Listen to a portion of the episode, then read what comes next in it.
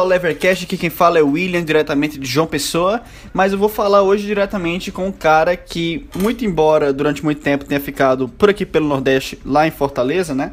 É, ele agora está em Porto Alegre, né? Eu vou falar com Felipe Hermes, do Spoltniks, e hoje nós vamos falar um pouco sobre as instituições e o papel do, das instituições na sociedade certo? Então, se você se interessa pelo institucionalismo, pelo papel das instituições, ou então nem sabe o que isso significa ainda e quer saber o que isso significa, não perde esse episódio de Levercast que vai estar tá muito bom. Fica aí que vai começar mais um Levercast.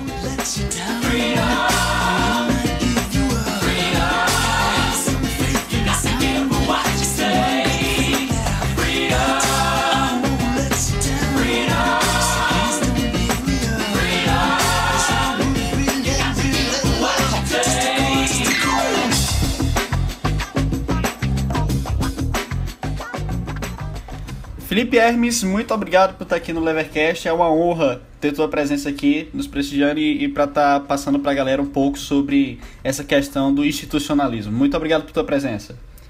Muito obrigado, o prazer é todo meu, especialmente falando de um assunto que é muito pouco debatido pelos liberais e que uma redescoberta muito recente, né? especialmente agora em 2013, quando o livro Por que as Nações Fracassam foi relançado é, é que essa, essa nova onda institucionalista acabou ganhando corpo. Felizmente ela tem crescido bastante nos últimos anos. Né?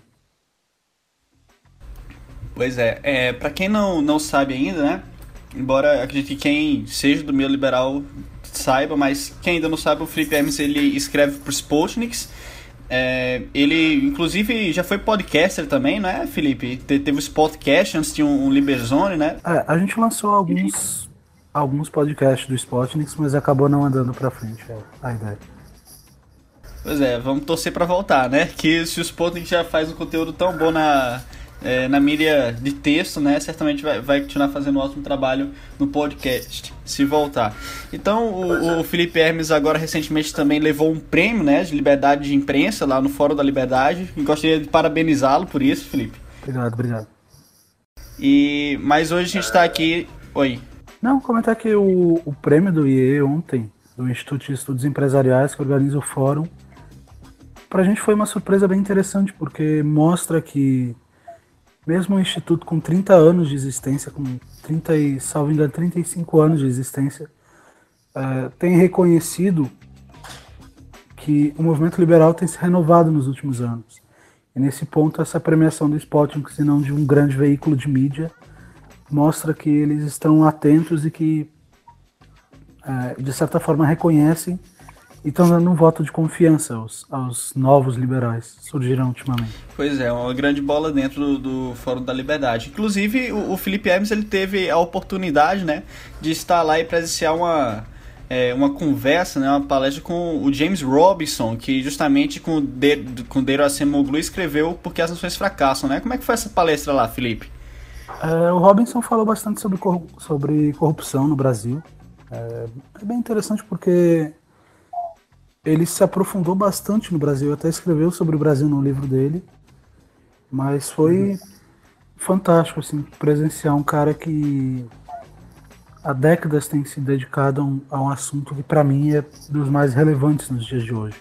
É entender que os incentivos importam e que as pessoas criam as instituições que vão controlar ou vão é, organizar da melhor forma possível a sociedade.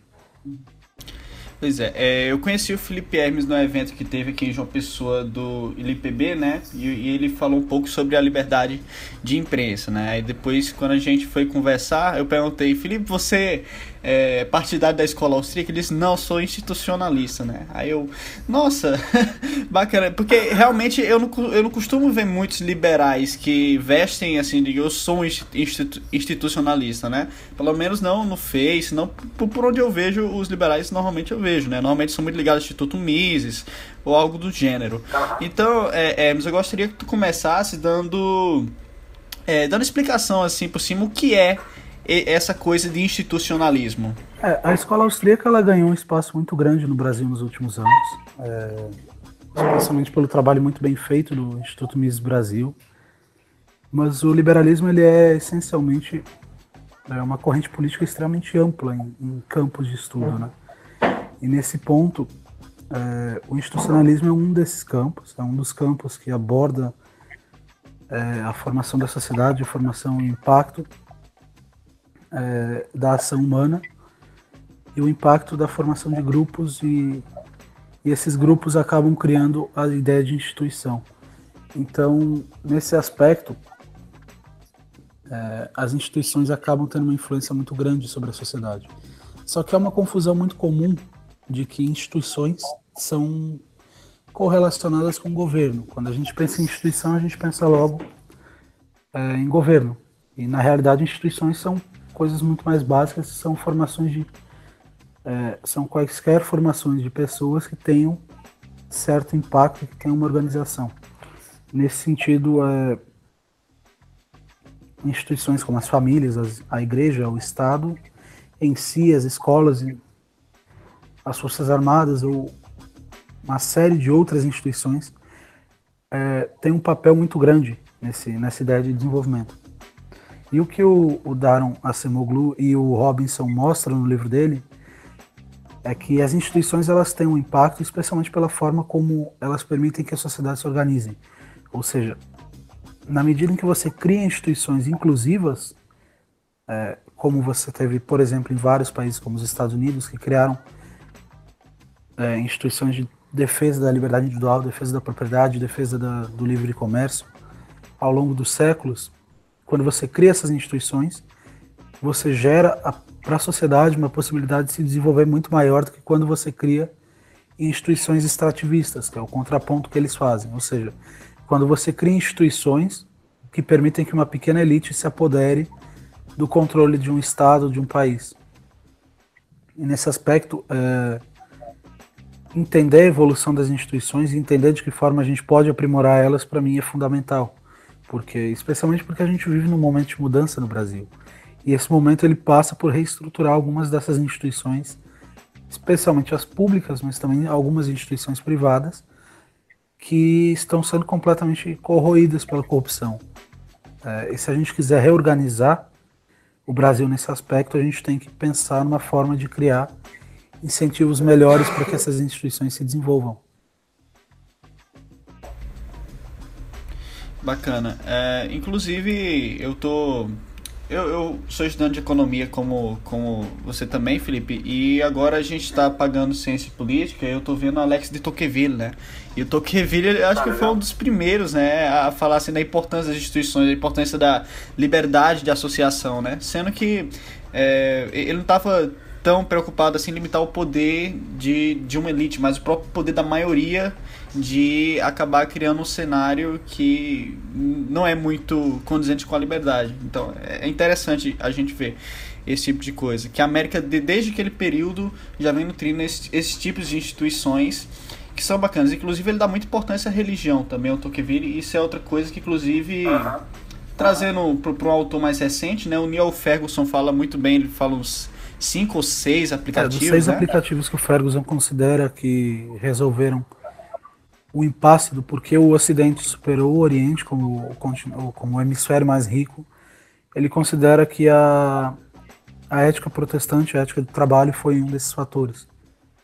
É, e nesse aspecto é interessante porque ele mostra como essas ideias têm se desenvolvido também na China ou em outros países que têm certas instituições um pouco diferentes das nossas, ou muito diferentes em outros aspectos mas mostra como você consegue mudar de fato as instituições de um país com base em algumas poucas ideias. Uhum. É, Felipe, assim, para todo liberal que chega, todo libertário é tipo, é aquela coisa, escola austríaca e acabou, né? Então muitos não tem nem essa noção do quão amplo pode ser o, o universo liberal pra gente estudar. Não querendo menosprezar a escola austríaca de forma alguma, a escola austríaca tem ótimas personalidades, tem prêmio Nobel, figuras excelentes. Mas eu gostaria que tu, tu, tu falasse um pouco por que institucionalismo e não escola austríaca. Não precisa necessariamente excluir a escola austríaca, mas gostaria que tu apontasse as principais diferenças de abordagem entre, entre institucionalismo e a escola austríaca ou suas semelhanças. Faça uma pequena análise, uma comparação. São escolas muito semelhantes porque tanto a escola austríaca quanto a escola institucionalista reconhecem o poder do indivíduo de modificar a sociedade, o poder do indivíduo de, através da ação humana, resolver esses problemas. É, reconhecem que a história é um fator fundamental na análise, ou seja, o que a gente tem de problemas hoje no Brasil não foram problemas que surgiram há dois, três anos atrás. São problemas estruturais ligados às nossas instituições como por exemplo o patrimonialismo ou o rentismo brasileiro que é recorrente. É, e como, como o Rodrigo Sarava Marinho comentou agora na, na Conferência do Atlantis no último sábado, aqui em Porto Alegre, que antecede o Fórum da Liberdade, é, uma dessas grandes influências foi a Constituição de 1937, que agora tem desenvolvido, está completando 80 anos, é, e essa Constituição ela foi uma parte é, considerável do que levou o Estado brasileiro a um crescimento gigantesco, um crescimento de que é, tudo passou a ser dever do Estado com o cidadão. Nesse aspecto, eu acho que tanto austríacos quanto institucionalistas eles corroboram muito um com o outro na ideia de que você tem que ter um contexto histórico, você tem que ter uma análise muito mais do que simplesmente você ter é, uma projeção econométrica ou, ou, algo nesse sentido. Você tem que ter uma base histórica para analisar os fatos.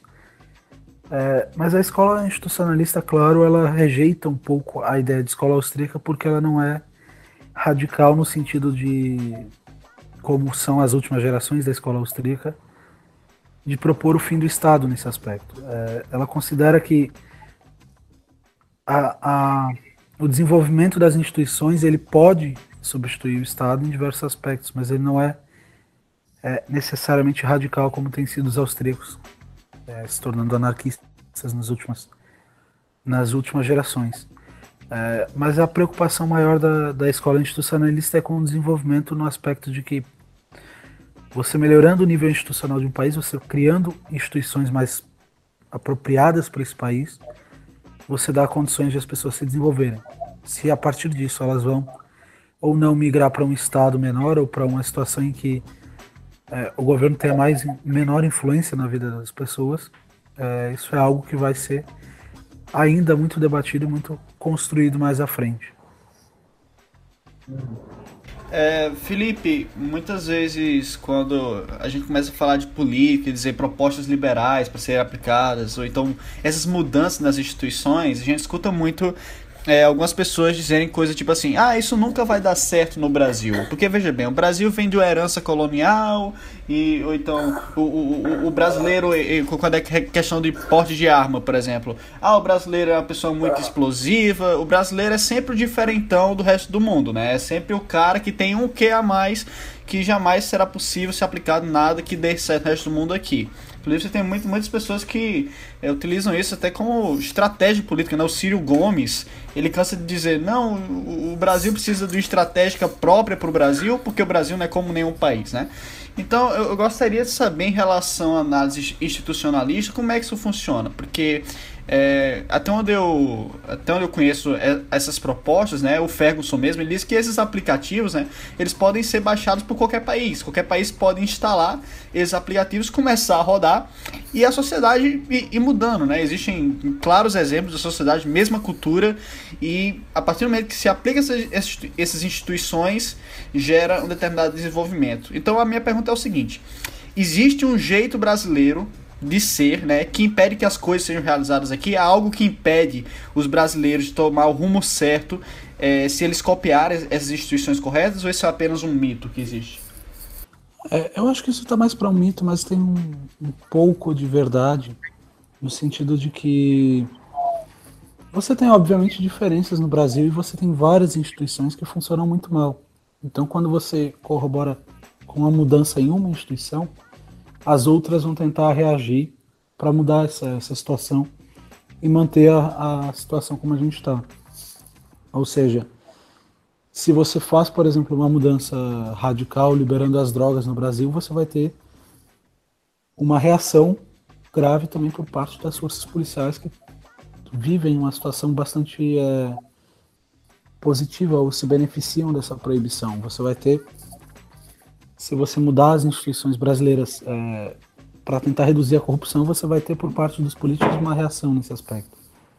É, então, nesse aspecto, assim, a gente está meio que tentando montar um castelo de cartas, desconsiderando a primeira fileira, porque a gente não tem bases sólidas para construir essas instituições em cima.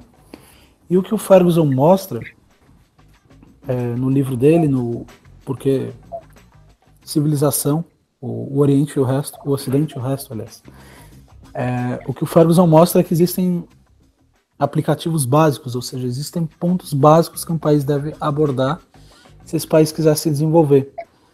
É, e nesse sentido, é, você não pode pensar em instituições muito mais avançadas se você não conseguir construir o básico. E eu acho que o Brasil ele tem um ponto básico ainda muito frágil. Por exemplo, é, na defesa da propriedade privada, a gente sabe, por exemplo, que cerca de 40% das moradias brasileiras não têm registro de imóveis é, nas grandes capitais Nordeste, por exemplo. Em Fortaleza esse número é quase metade. É, toda vez que uma, uma moradia tem alguma contrariedade ao Código Municipal de Construções, aos Códigos de Medidas Municipais, é, você acaba não conseguindo ter o registro desse imóvel. E quando você não tem a propriedade privada, você está sujeito a uma opressão por parte do Estado, você está sujeito à, instabilidade jurídica na sua vida. E nesse aspecto, o que o, o Ferguson comenta é que os países podem avançar construindo as suas próprias instituições se eles tiverem essa base sólida. Você pode ter instituições diferentes em cada país, mas a base para se construir elas é, é essencialmente a mesma. A base é criar bons incentivos para que os indivíduos possam empreender para que eles não estejam sujeitos a, a serem atacados pelo Estado ou a serem é, vitimados pela concorrência ou pela concorrência predatória de, de pessoas que têm poder de pressioná-los de uma forma muito mais é, fácil.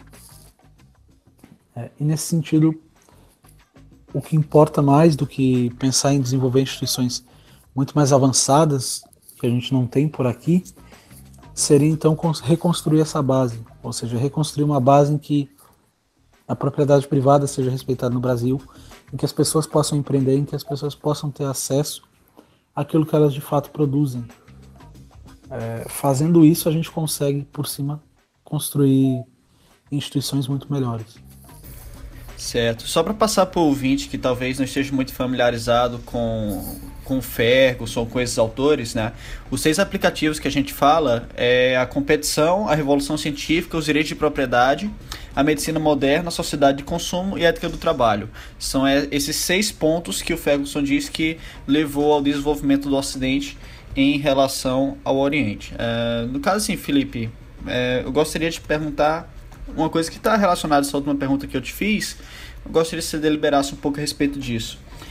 Até onde a culpa da situação onde o Brasil se encontra cabe ao brasileiro e até onde a culpa sobre que Brasil, é, sobre onde o Brasil se encontra, cabe ao sistema, às instituições, porque muitos se diz, ah, a culpa do Brasil é do brasileiro.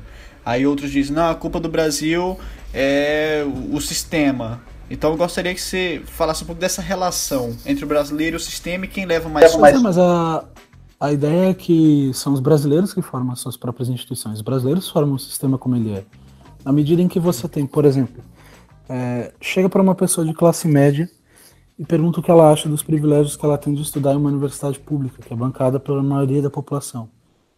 A última coisa que ela vai fazer é admitir que ela tem um privilégio, porque ela é, é tão atacada pelo Estado que todo mundo fica meio que recuado, tentando defender aquele seu pequeno privilégio, achando que está ganhando alguma coisa com isso. É, e novamente eu, eu falo de 37 da Constituição do Getúlio Vargas, porque a ideia é exatamente essa. Você vai ter uma promessa, o governo vai te prometer tudo, em troca você vai abrir mão de questionar o governo, de questionar o tamanho dele, questionar o poder que ele tem. Quando você faz isso, você acaba jogando uma pessoa contra outra e deixa o governo alheio a isso. Você impede que as pessoas mudem as instituições porque elas não estão mais é, seguras da, da posição dela. A posição delas é instável, não tem estabilidade jurídica, não tem é, garantias na vida. Então você não tem condição de mudar essas instituições, porque você sabe que se você abrir mão daquele seu pequeno privilégio, não é garantia que os outros vão cair. É, e nesse aspecto eu acho que nenhum governo que veio até agora corroborou, no sentido de que os privilégios são sempre o último ponto do governo a ser cortado. Então, se o governo não corta os seus próprios privilégios, como é que a população vai se sentir segura de abrir mão dos seus? Como é que isso poderia ocorrer? Eu acredito que não deve ocorrer tão fácil, mas que situações enérgicas como a gente está, situações de emergência como a gente está, podem ajudar um pouco nisso.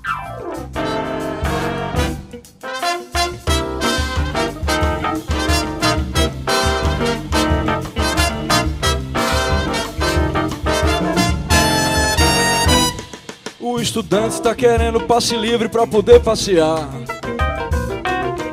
Tá querendo meia entrada para assistir o filme do Godard. Quer 10% da pilhagem interna bruta para educação. E de birô em birô a grana vai correndo pelo ralo. Daí vem a conta do direito conquistado. E o cidadão será roubado. No caso, tu acha que os brasileiros eles são mais apegados aos seus privilégios do que povos de, de outras nações mais desenvolvidas, por causa da herança histórica, talvez? Ou tu acha que não há nada especial Esse no Brasil? aspecto, por exemplo, nenhum país da OCDE, perdão, é, a média de aposentadoria é tão alta quanto no Brasil. Hoje, em média, uma pessoa ganha 70% daquilo que ela recebe durante a vida. É, na Suécia, ela recebe, se trabalhar até os 70 anos, 70 anos, recebe 70%.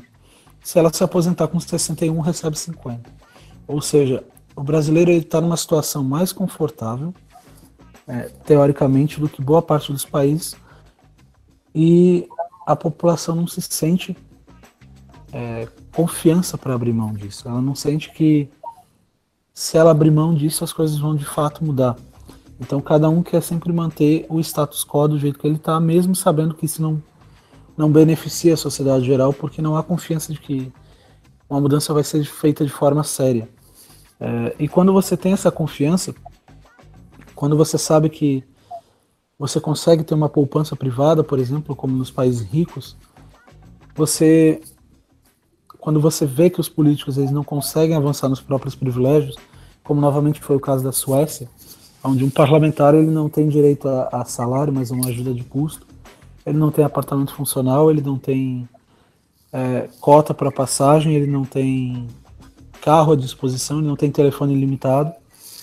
Ou seja, para uma população dessa que tem incentivos melhores instituições mais fortes, ou seja, instituições que tornam o Estado é, menos capacitado para avançar nas liberdades individuais, são instituições que protegem a sociedade. É, quando você tem esse aspecto, é muito mais fácil para a população abrir mão desses pequenos privilégios e aceitar as mudanças, que é o caso da Suécia novamente, ou do Canadá, ou o caso de vários países em que as mudanças têm ocorrido nos últimos anos. É, se você pegar, por exemplo, a carga tributária do, do Canadá, em 2000 ela era de 36% e a carga tributária brasileira era de 25%. Hoje a brasileira é 35% e a canadense é 31%. Ou seja, enquanto o Brasil cresceu, achando que podia simplesmente arrecadar mais para resolver o problema, é, e a população concordando, a população do Canadá entendeu que certas coisas não davam para o governo continuar fazendo se eles queriam é, ter mudanças e se tornarem mais competitivos. Uhum. No caso, é, o, o brasileiro foi acostumado errado, né? Isso, ele, talvez por essas heranças e tal, Constituição de 37, não sei, mas o brasileiro ele foi se acostumando com esses privilégios e a partir do momento que se acostuma fica mais difícil. Ele tá, ele tá muito mais acostumado a, a, a ser tão trapaceado que qualquer tentativa de estabilidade, mesmo que seja permanecer no erro, é mais aceitável do que, do que disputar uma mudança com pessoas que têm mais condições, o maior poder sobre políticos com, contra ele.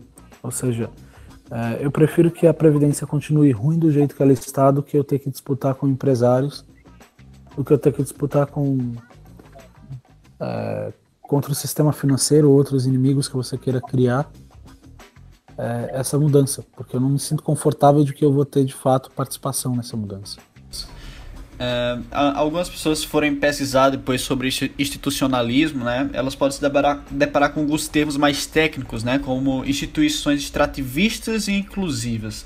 Tu poderia falar um pouco sobre o que são, o que difere esses dois tipos de, de instituições e dar alguns exemplos delas aqui no Brasil? Uhum. É, instituições inclusivas são essencialmente instituições que permitem ao indivíduo se desenvolver é, de forma é, sem ser espoliado pelo Estado ou pela elite, que permite ao indivíduo ter propriedade sobre si mesmo, propriedade sobre aquilo que ele produz. É, instituições extrativistas, por outro lado, são instituições que juntas é, corroboram com um Estado que expropria as pessoas e com um Estado de uma, formado por uma pequena elite. É, e esse aspecto é muito curioso porque ele mostra como a história de fato teve impacto. Quando os, quando os espanhóis chegaram na América Latina, a primeira coisa que eles fizeram não foi criar uma sociedade igual à sociedade espanhola, mas foi replicar a sociedade que já existia aqui, onde os índios exploravam uns, uns aos outros.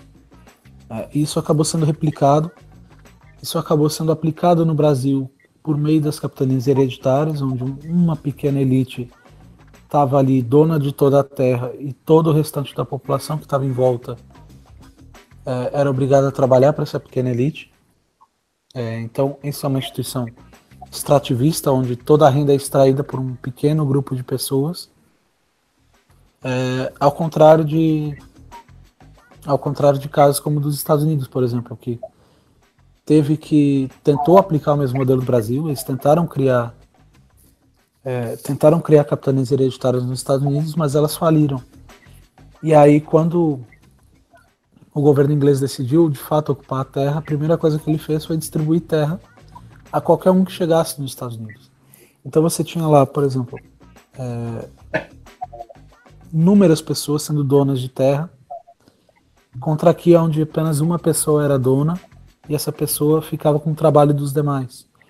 Ou seja, essa é uma diferença clara entre inclusão, onde todo mundo tem a sua pequena propriedade, onde todo mundo participa do jogo, é, extração de renda, que é o que ocorre no Brasil, que ocorre até hoje, na medida em que o governo ele retira recursos da maior parte da população e concentra esses pequenos recursos em uma pequena parcela da população.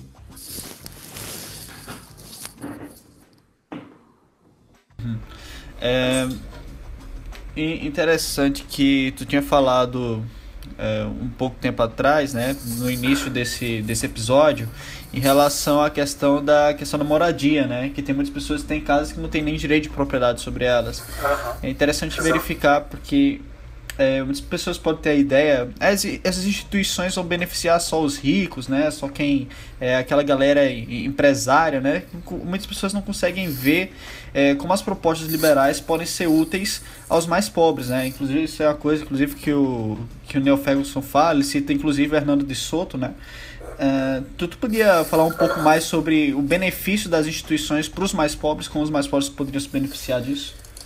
É, então, Pega, por exemplo, aquele estudo falso da, Ox da Oxfam, que diz que a renda dos oito homens mais o patrimônio dos oito homens mais ricos do mundo, que é de tor em torno de 600 bilhões de dólares, é o mesmo que o patrimônio dos 3 trilhões mais pobres. Só que como é que eles fazem isso? Eles pegam patrimônio em imóveis, em terras e em aplicações financeiras. Só que como os mais pobres não têm a sua propriedade de imóvel reconhecida, então o patrimônio deles é essencialmente zero, porque simplesmente eles não conseguem é, ter essa propriedade reconhecida. Não tem um papel do governo que diga que a propriedade é daquela pessoa. É, e como o Hernando de Soto comenta, é, o total dessas propriedades de pessoas extremamente pobres que não conseguem ter sua propriedade reconhecida atinge 10 trilhões de dólares no mundo ou seja, 10 trilhões de dólares por lá, quase um trilhão de reais aqui, segundo o Paulo Rabelo de Castro. É um patrimônio imenso que não está de fato agregado às pessoas, porque simplesmente é, o governo não deu autorização, porque não está de acordo com essas leis. E na medida em que as leis são criadas e tornadas extremamente burocráticas, somente quem tem dinheiro para contratar um bom advogado, um bom contador, é, pode conseguir burlar essas leis. Nesse sentido, é, todas as propostas liberais de simplificar e reduzir o poder do Estado de intervir na sua vida são propostas que ajudam a impedir que apenas os mais ricos possam atingir essa atingir essas ideias, ou seja, apenas os mais ricos consigam de fato se beneficiar das leis ou dos, das coisas que o Estado em tese garantiria. É, é um caso muito comum que boa parte dos tratamentos mais caros do SUS seja conseguido pelos mais ricos, porque o governo determina que a saúde é um direito de todo cidadão. Mas para você conseguir determinados tratamentos, você precisa é, entrar na justiça e conseguir com que o juiz lhe conceda isso. Agora você imagina, por exemplo, uma pessoa que mora no interior do Ceará, é uma pessoa extremamente pobre, e uma pessoa que mora na beira-mar de Fortaleza. Qual dos dois vai conseguir um tratamento de um milhão de reais no SUS? Qual dos dois vai conseguir esse tratamento? Somente aquele que tiver condições de bancar um bom advogado e ir atrás desse tratamento na justiça. Ou seja, quando você passa a criar essa burocracia, quando você passa a dificultar determinados direitos à população, é, você apenas retira o poder dos mais pobres de reagirem a isso. Por exemplo, quando você retira a propriedade privada dos mais pobres, você está dizendo que eles não podem dar esse, esse imóvel de garantia um banco e não podem conseguir empréstimos para fazer os seus é, empreendimentos ou para começar um pequeno empreendimento. Então, assim, é, a Itaipava consegue, como conseguiu em 2014, 400 milhões de reais sem ter que dar garantia nenhuma em um banco público, no Banco do Nordeste mas o mais pobre não pode conseguir nem 100 reais emprestado porque ele não tem nada para dar de garantia. E ele não tem nada porque esse imóvel não está no nome dele, porque talvez o recuo lateral da, da casa ou do apartamento não seja aquele que a prefeitura obriga, ou porque a calçada não está nos padrões da prefeitura, ou porque o imóvel não tem é, a especificação que a prefeitura obrigou. É, eu já vi casos extremamente bizarros, por exemplo, é, tem casos de casas no, no Amazonas que não tem a BITSE porque o ralo do banheiro tem 10 centímetros e a especificação da Prefeitura de Manaus é que tenha 15 centímetros. Ou seja, você não consegue liberar é, o habite para que a pessoa registre esse imóvel, tenha esse imóvel no seu nome, porque o tamanho do ralo no banheiro não é suficientemente grande de acordo com a prefeitura. pois é, né, isso é e também acho que tá, até o custo com a escrituração, né, para você colocar com o seu. Tu, tu falou inclusive no artigo teu sobre como a gente é feito de, de palhaço aqui no Brasil, né? Tu falou sobre várias coisas absurdas de tributação. Os cartórios lá, tu cita que é um dos ramos que mais ganham aqui no Brasil, né? É, segundo a Receita Federal, a profissão mais bem paga no Brasil é dono de cartório. É incrível. É, Felipe, é, o Neil Ferguson, né, no livro dele A Grande Degeneração, ele fala o seguinte, né, abre aspas, o caso de Botsuana parece ilustrar o ponto de, de que até mesmo a economia subsaariana pode alcançar crescimento sustentado se seu povo não estiver atormentado por corrupção crônica e guerra civil, como ocorre, por exemplo, na República Democrática do Congo. Ao contrário de muitos estados africanos pós-coloniais, Botsuana conseguiu estabelecer instituições inclusivas e não extrativistas quando conquistou sua independência. Fecha aspas. A gente vê, Felipe, ao longo do, do mundo né, e da história que vários países conseguiram sair desse cenário de instituições extrativistas para o cenário de instituições mais inclusivas. Né? Um exemplo que tu inclusive cita nos postings é, é, o Chile, né? Tu fala que o Chile foi um Brasil que deu certo. Exato. Na tua opinião, Exato. quais são os passos para o Brasil ele se tornar um país com instituições mais inclusivas? É, o, o caso de Botsuana é muito curioso porque eles mostram no, no Porquê as Nações Fracassam, que aborda também esse caso. É, Botsuana, para quem não conhece, é um pequeno país incrustado no meio da África, cuja renda per capita é quase duas vezes a renda per capita brasileira. É, e é um país que o governo controla parte da mineração e isso é essencialmente metade da, da arrecadação do governo. Ou seja, o governo ele é tão limitado que ele consegue sobreviver por meio de mineração, de, de apenas um, os royalties que ele receberia. É, e nesse aspecto eles são um exemplo porque eles conseguiram superar o, o imperialismo inglês, eles conseguiram manter as suas próprias instituições. É, quando a Inglaterra estava lá, eles não tinham descoberto diamantes, ou seja, mostra que a maior riqueza de um povo pode ser exatamente não ter uma grande riqueza, é, não ter uma grande riqueza mineral, por exemplo, é, mas sim ter uma estrutura institucional forte, ou seja, eles tinham uma organização social muito forte por lá e não tinham grandes riquezas que justificassem os ingleses chegarem lá para bagunçar toda a estrutura deles. Ou seja, assim que eles ficaram independentes, eles mantiveram as suas próprias instituições, ao contrário de boa parte da, do continente africano, onde a bagunça virou quase a regra. É, e isso permitiu que eles conseguissem progredir e se manter coesos na medida em que chegou o que chegou a descoberta do, dos diamantes por lá. É, mas existem alguns passos interessantes que você pode dar para migrar nessas instituições. É, a primeira delas, eu acho que a gente tem feito, que é não aceitar que, que a corrupção possa ser perdoada só porque ela é de um partido A ou B. É, e nesse sentido, a gente tem ainda um, um, problema muito grave, porque a gente tem um, um, Ministério Público que, por exemplo, não, não tem problema em avançar sobre as liberdades individuais para que é, isso gere maiores investigações, ou seja, para que teoricamente isso ajude a combater a corrupção. É, e o que a gente tem feito nesse quesito é, ao redor do mundo, é ampliar um, uma questão social, ou seja, permitir que as pessoas estejam incluídas no mercado, que é muito do que o Chile fez. É, no caso chileno, por exemplo, até a Previdência foi privatizada. E quando a Previdência foi privatizada, cada pessoa passou a poder é, controlar o seu próprio futuro, controlar a sua própria pensão. Isso garante autonomia às pessoas, isso garante que elas possam é, se desenvolver nesse aspecto.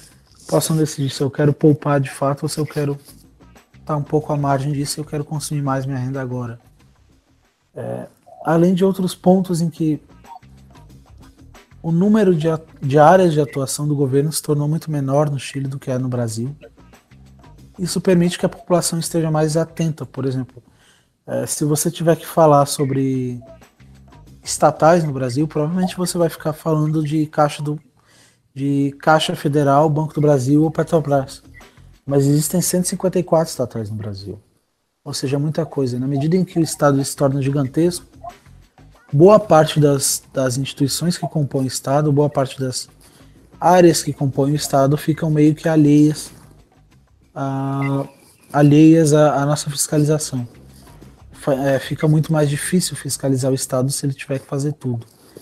Mas eu acho que um, um ponto interessante que o Ferguson começa o livro de civilização é, é mostrar como, é como foi importante que a Europa fosse fragmentada ou seja, como foi importante que a Europa fosse dividida em inúmeros países, enquanto a China era um bloco unido de três impérios que se tornaram um.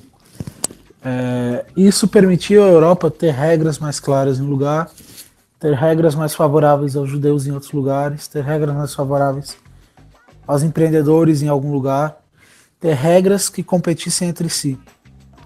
E nesse aspecto, o, o federalismo que a gente tenta implementar no Brasil há séculos é, é uma ideia que pode ser muito mais interessante para a gente desenvolver essas instituições na medida em que a gente permitir, por exemplo, que o Rio Grande do Sul pague pelos seus erros na área de previdência, na medida em que a gente permitir que determinados estados possam é, se desenvolver sem ter que ficar subsidiando outros, como é o caso de muitos estados do Nordeste que acabam pagando é, pagando preços absurdos porque não podem importar produtos porque esse produto é produzido em São Paulo, ou seja, você cria um mercado de reserva.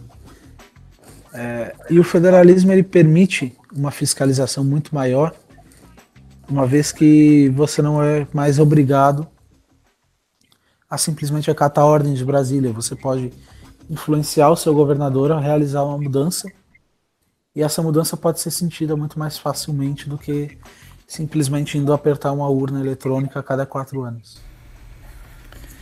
Bacana. É, eu gostaria de mandar um abraço pro colega Thomas Conte, que já participou inclusive aqui do, do podcast. Ele que é doutorando lá na Universidade lá na Unicamp, né? Ele está botando para frente o um projeto que é de economia, é que é Law and Economics, né? Porque e tange muito essa questão do institucionalismo.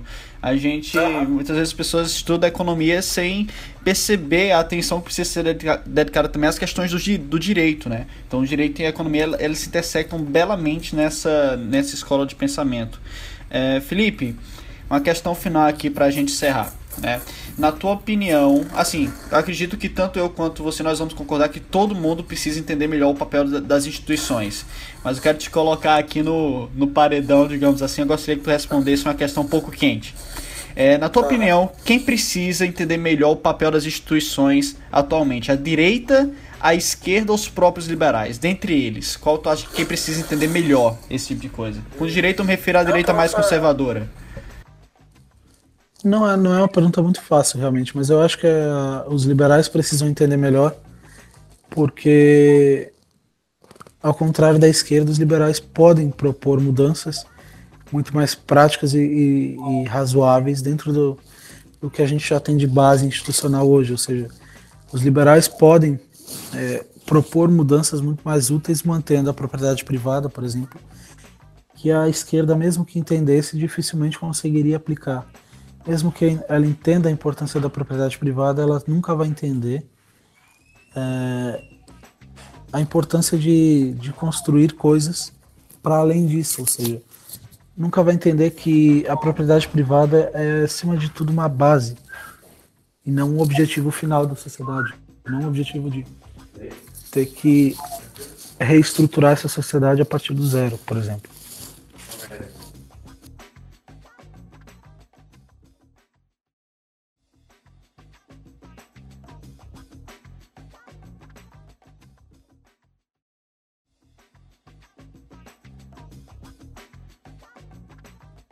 Tu poderia indicar alguma obra pra galera pesquisar, algum autor, algo assim? Algum livro? Eu citaria o Porque as Nações Fracassam. Citaria também o, os livros do Ferguson. Eu sou um fã muito grande do Ferguson.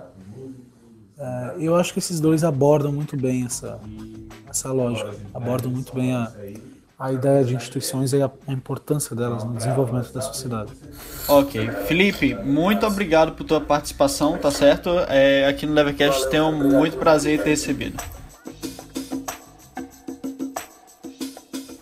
Se essa é a primeira vez que você escuta o Levercast, não deixe de escutar os outros episódios também. Eu faço esse podcast com muito carinho. Toda semana tem episódio novo saindo, tá certo? E se tu gostou do episódio, uh, não esquece de compartilhar para divulgar a mensagem, né? Se você não gostou, compartilha também. É importante que espalhe. Uh, mas se você realmente gostou, é, então você pode estar também ajudando o podcast a continuar no ar, é, fazendo uma pequena doação, o quanto você achar é, que, que, seja justo, né? Através da carteira Bitcoin, ou você pode também depositar na conta da Caixa Econômica Federal. Ambos estão na descrição do podcast. Muito obrigado mais uma vez pela sua audiência. Até a próxima semana.